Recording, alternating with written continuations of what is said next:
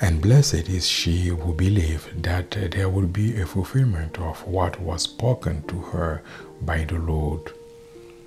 My beloved in Christ, my brothers and sisters, faith understood as free adherence to God produce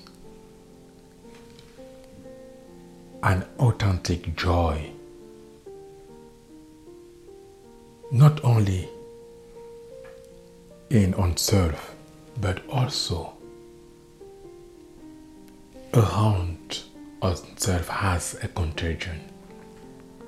The gospel of this day, we can see that after the encounter between the angel of the Lord and the Virgin Mary,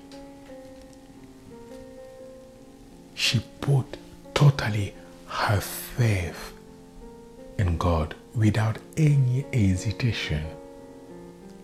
And that authentic faith, that strong faith in God produced in her a true joy.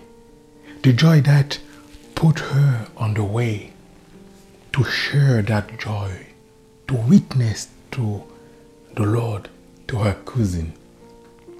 As a Virgin Mary, my beloved in Christ, if we put our faith in Christ, in God, in the Holy Spirit, in the Holy Trinity, we will realize inside ourselves a true joy, an authentic joy that we will give to the world, to our brothers and sisters who are facing trials.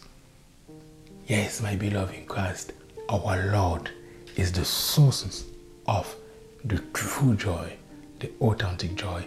May all of us, because of our baptism, because of uh, our faith in God, let us experience that joy and share that joy around us. Amen.